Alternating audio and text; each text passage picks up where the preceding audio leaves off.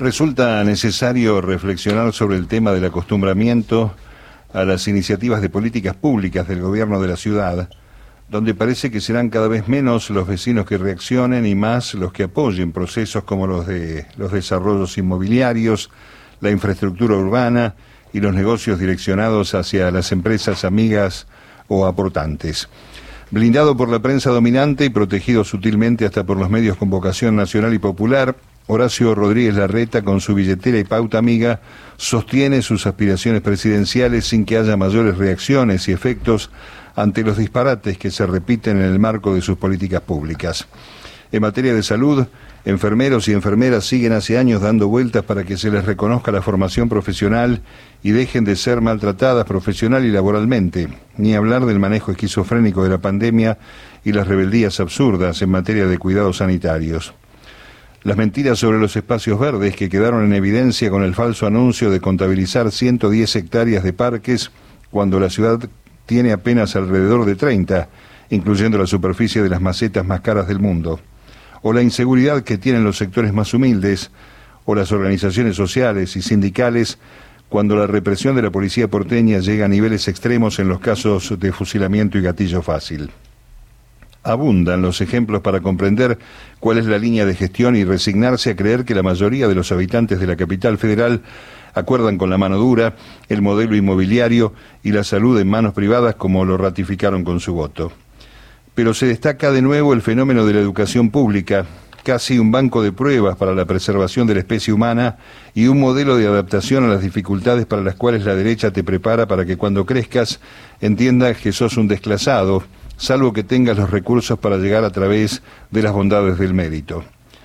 Judicializada la presencialidad en medio de una explosión de contagios y burbujas, sin que haya una información certera sobre las víctimas de la pandemia por esas causas, la RETA ratifica el nuevo ataque.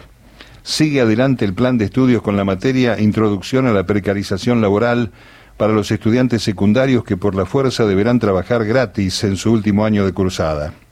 El propio Larreta y la modelo de pasta dental que hace de ministra de Educación, dicen que 260 empresas ya se inscribieron para recibir a los pibes y pibas. Exigible para poder egresar del colegio, la iniciativa educativa incluye hasta lo que se conoce mano de obra gratuita obligada, pero no indica aún nada sobre los recaudos de seguridad y salud, ni traslado a los lugares donde serán usados, ni el rol de los docentes en la dispersión de las divisiones, el tipo de tareas que realizarán, si la labor es afín a la carrera o la vocación, y desde luego el fenómeno implícito de la explotación de menores, ya que en muchos casos se trata de chicas y chicos de 17 años. Es tan miserable todo que la propia Soledad Acuña se encargó de marcar la diferencia con las pasantías, donde sin experiencia laboral se cobra un estipendio que está por debajo del salario mínimo vital y móvil. Acá estamos en el subsuelo, hay que hacerlo por nada. Mano de obra regalada, personal temporario y descartable, sin compromiso, en especial para empresas que están entrenadas en la materia. Muchas son socias, amigas o auspiciantes del macrismo. Dice el jefe de gobierno que el sistema hace suave el tránsito de la escuela al trabajo.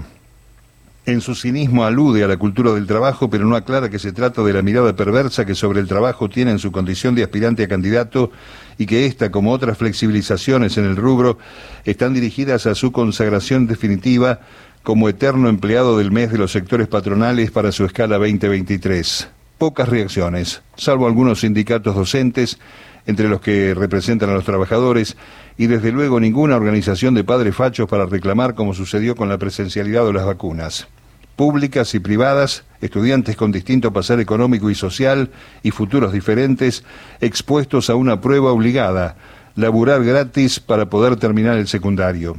Egresados vulnerables, ya entrenados para la explotación laboral flexible, sobre todo los que tuvieron la desgracia de caer en la escuela pública, sabiendo que como son pobres, jamás llegarán a la universidad.